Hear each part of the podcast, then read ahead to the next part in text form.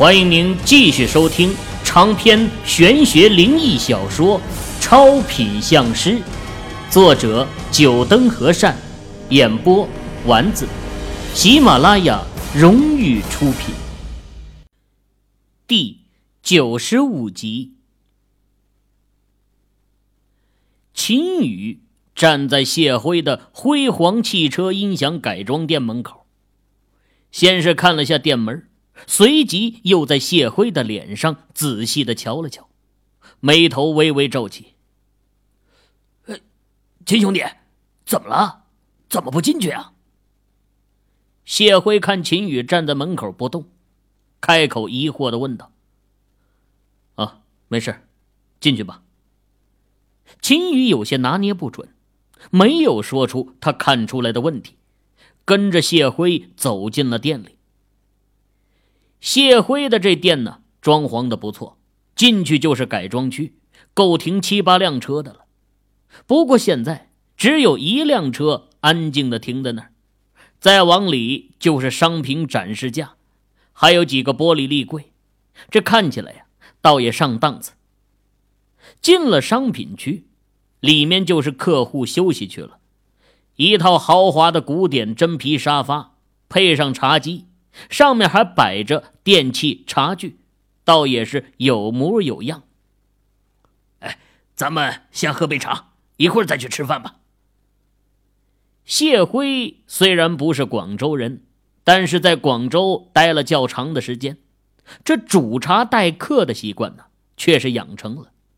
不过国内的很多地方都有以茶待客的规矩，只是没有广州人喝的这么勤快而已。不过秦宇啊，现在却是没有喝茶的心思，他自顾自的在这店铺里闲逛起来，到处观看。谢辉刚把水放好，看到秦宇走到远处，刚要喊出声，却被张华给打断了。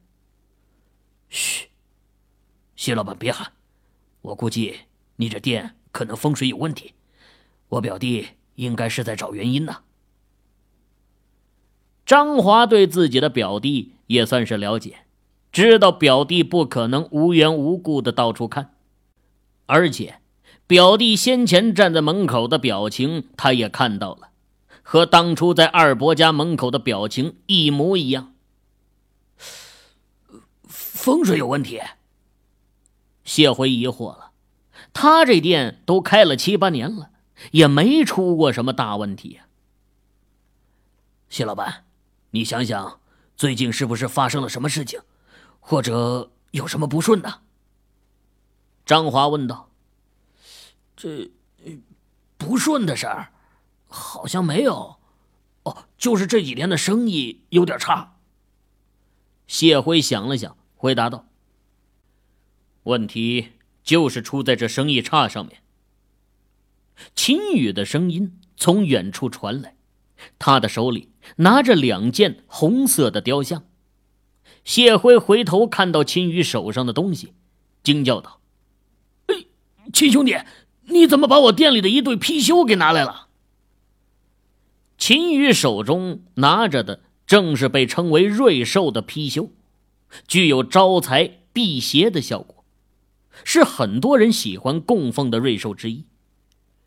谢辉店里的这一对貔貅是黑曜石雕成的，雕刻的也是栩栩如生，看着就透着一股灵性。谢辉看到秦宇拿着貔貅，神色有点着急呀。懂这个的人都知道，貔貅或者其他一些瑞兽，一般情况下除了主人是不能让其他人用手去摸的。谢辉平日里都是自己亲手擦拭这对貔貅。谢大哥，这貔貅是从哪里买来的？什么时候买的？秦宇把貔貅摆在茶几上，开口朝谢辉问道：“呃，这对貔貅啊，呃，是我一个月前从淘宝上淘来的。上次店里的前台在淘宝购物，嘿，我无意中看到这对貔貅的照片，觉得不错，呃。”就买了下来。谢辉如实的回答：“啊，这就怪不得了。”听了谢辉的回答，秦宇点了点头。看来事情倒没有他想的那么糟糕，并不是有人故意要对付谢辉。什么怪不得？小雨，是不是这对貔貅有古怪啊？张华看表弟说的云里雾里的，直接问道：“嗯，确实是有古怪。谢大哥这几天店里的生意不好，也是因为……”这对貔貅在作怪。这秦大师，这貔貅不是招财辟邪的吗？怎么又和生意不好有关系？说这话的呀，是刘顺天。话说他在公司办公室里也放过一只貔貅，和谢辉的这对貔貅啊，外貌一模一样，而且还都是黑曜石雕刻的。他那貔貅啊。还请过人来开过光。如果谢辉的这对貔貅有古怪，岂不是说他的那只也一样？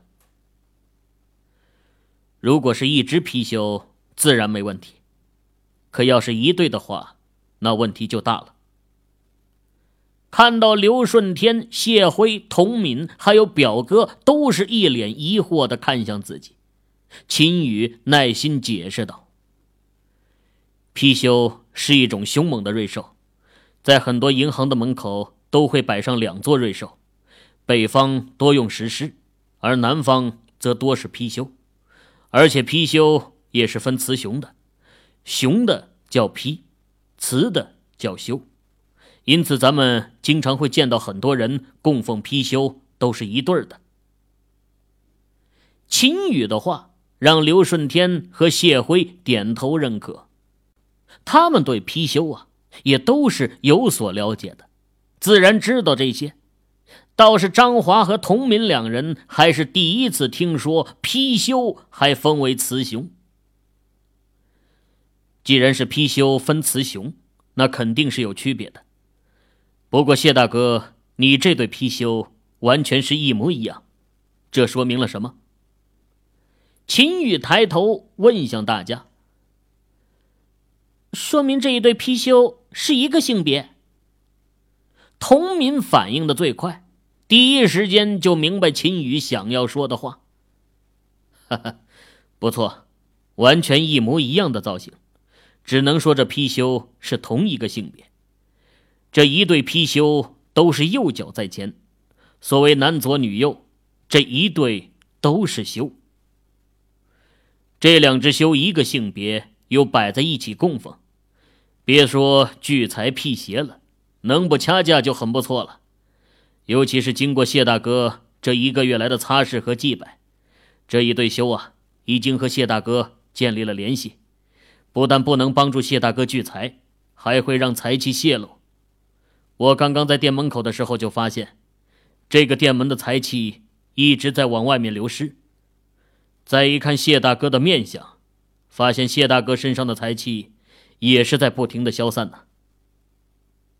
这，秦兄弟，你是说我店里最近几天生意不好，是这对貔貅带来的？谢辉神情还是有些怀疑呀。他请来这对貔貅是为了聚财，可这财没聚成，还往外漏了，这不会这么倒霉吧？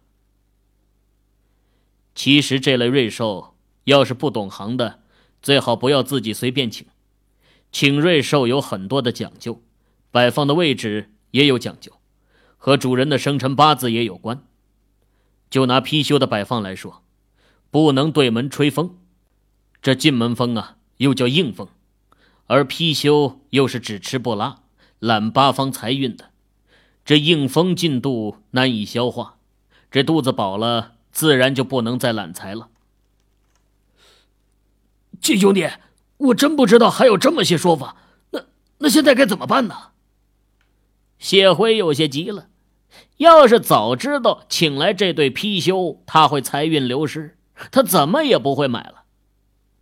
哼，解决的办法很简单，把这两只貔貅分开就是了。一只继续放在店里供奉，一只就放在家里。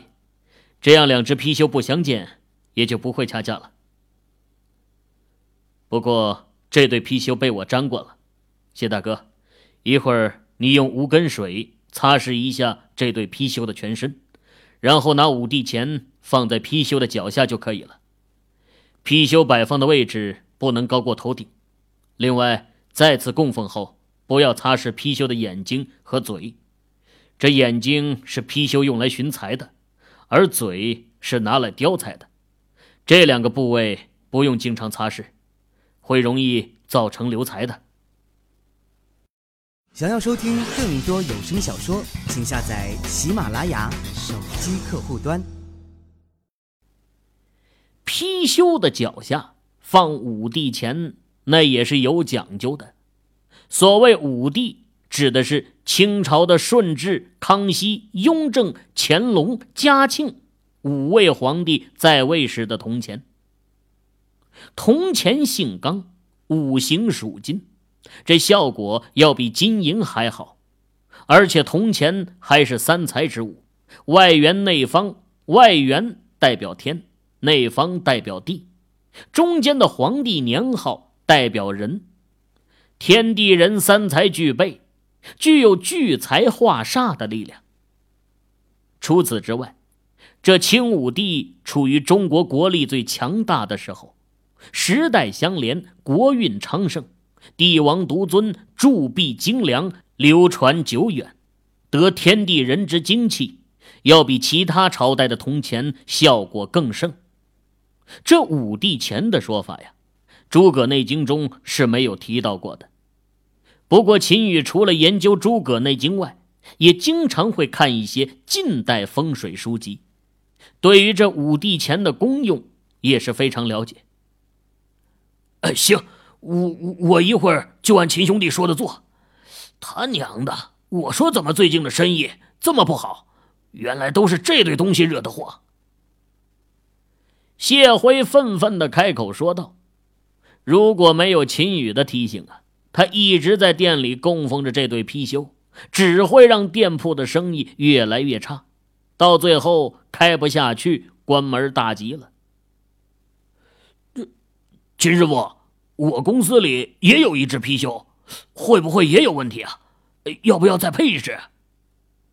刘顺天看到谢辉。因为这对貔貅而搞得生意不好，他也有点担忧的问道：“哈，一只貔貅出问题的情况很少，而且既然刘总你这貔貅请人开过光，那就不用另外找一只配对了。这不是同一块材料雕成的貔貅，气场是不同的，同样也会出现掐架的现象。”在给众人讲解了一番貔貅的知识后啊。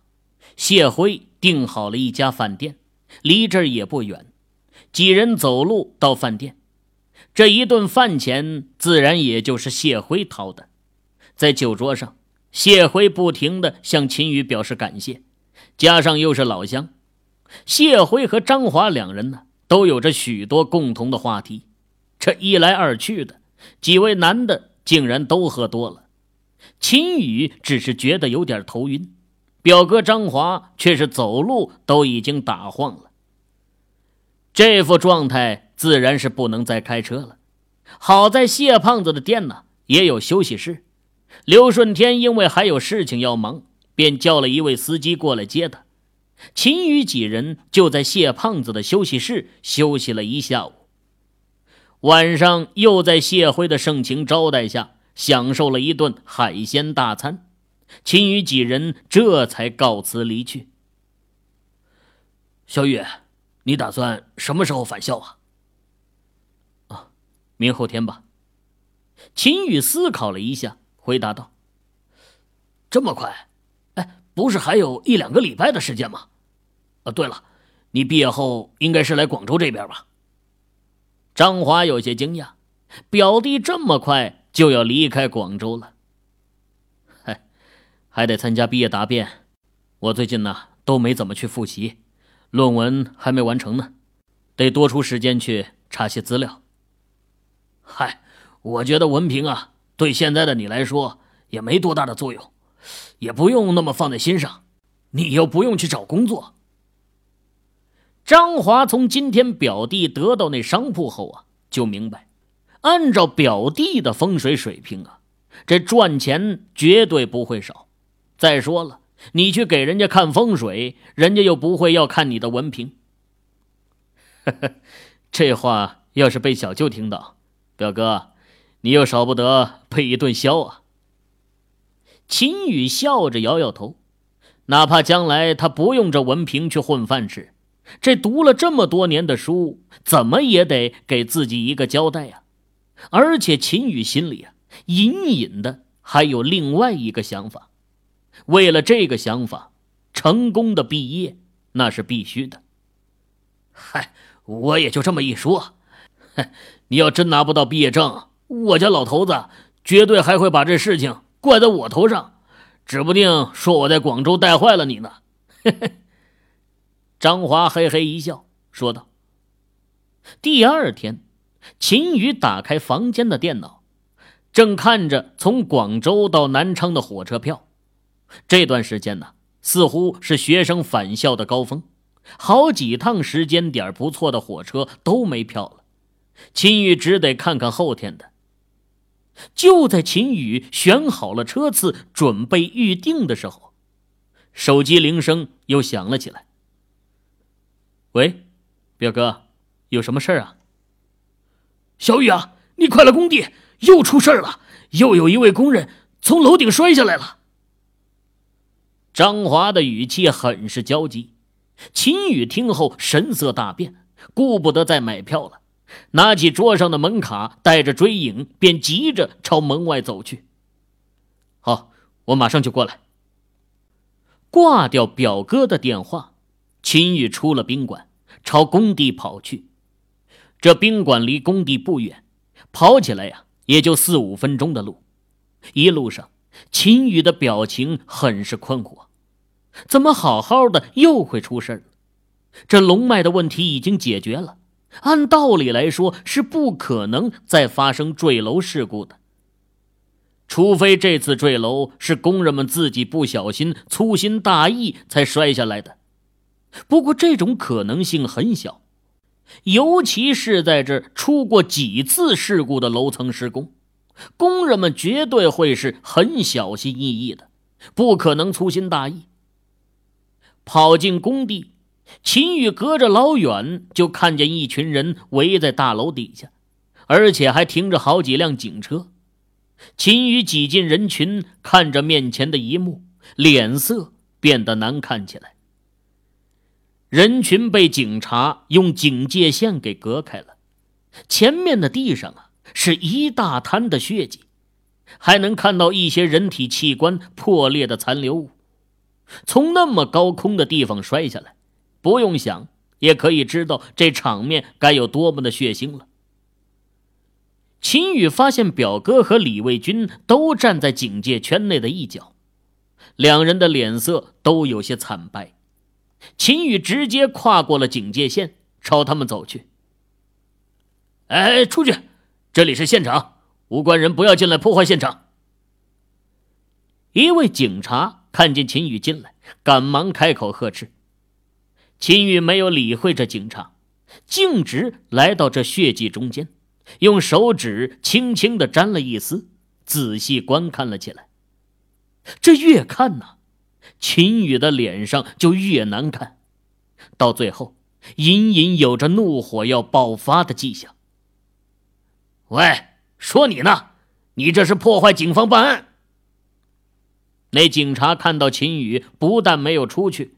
反而用手指沾着地上的血迹，不禁急了，走了过来，吼道：“秦宇进入现场了！”李卫军和张华两人就看到了。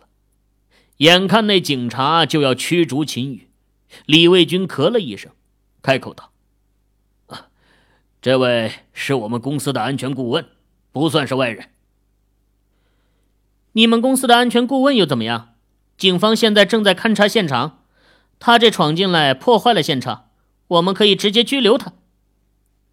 一道高傲清脆的声音从身后传来，秦宇皱眉回头一看呢，神色颇有些古怪，而那穿着警服的女警察也看到了秦宇的相貌，脸上露出惊讶的神情，随即又变得有些害怕，到后面又转成了愤怒。这女警察不是别人，正是被幽冥带走的许晴。秦宇不知道她怎么这么快就从基地里出来了，而且看样子似乎也没受什么罪。许晴见到秦宇啊，心里恨得牙痒痒的。他在基地被足足关了一天，这一天呢，竟然没有一个人来理他，连饭也没有人给他送来，硬是饿了一天。要不是他爸爸发现他晚上没有回家，经过推测，觉得他有可能被这支特殊的军队带走，去找熟人托关系联系上这支特种部队的负责人。也许啊，他要被这群当兵的遗忘好几天，最后活活饿死。许晴到现在还记得那个冷冰冰的男人面对他的质问时，那懒洋洋的语气和一副无所谓的神情。眼前的这个男的，明显的就是和那当兵的是一伙的。许晴一开始条件反射的有些害怕。这倒不全是因为被幽冥他们关了一天，另外，还有他老爸给他点了几句蓝鹰特种兵的权利，他这才知道自己的生命在鬼门关上绕了一圈了。对方在执行任务的时候，可以直接当场格杀他。不过这害怕只是一瞬间，随即就是无限的怒火上涌啊！我管你什么蓝鹰不蓝鹰的，现在是警察在办案，我就当做不知道，把你以破坏现场的罪名给逮捕，再关上个一两天再说。你破坏了现场，我现在以破坏现场的罪名要拘留你，一会儿跟我去警察局一趟。许晴义正言辞的开口说道。秦宇一愣啊。不过，目光随即扫到许晴眼角的一丝狡黠的神色，便恍然大悟啊！这女警察明显是想要公报私仇啊！而她刚刚会冲进现场，也是因为被气得失去了镇定。警察同志，这没必要吧？这只是一场普通的事故，又不是刑事案件现场，不至于这么上纲上线吧？李卫军听到许晴的话，沉着脸说道：“是不是刑事案件不是你说了算，也不是我说了算，必须要经过调查才能得出结论。在没有结论之前，企图破坏现场的，我们可以以破坏现场的罪名进行拘留。”许晴的心里啊，甭提多高兴了，而且他这也是第一次正式到第一线。虽然只是一场普通的坠楼事件，但难保这其中就不会有隐情啊！从蓝鹰基地出来后啊，许晴的父亲似乎也觉得，如果一个劲儿的压制他，也许以后又会发生蓝英这样的事情。与其这样，还不如稍微给他放开一个口，让他可以参与那些不是很危险的案件。这也是为什么许晴这一次会出现在这里的原因。各位听友，您刚才收听到的是喜马拉雅荣誉出品的长篇玄学灵异小说《超品相师》，作者九灯和善，演播丸子。更多精彩有声书尽在。喜马拉雅。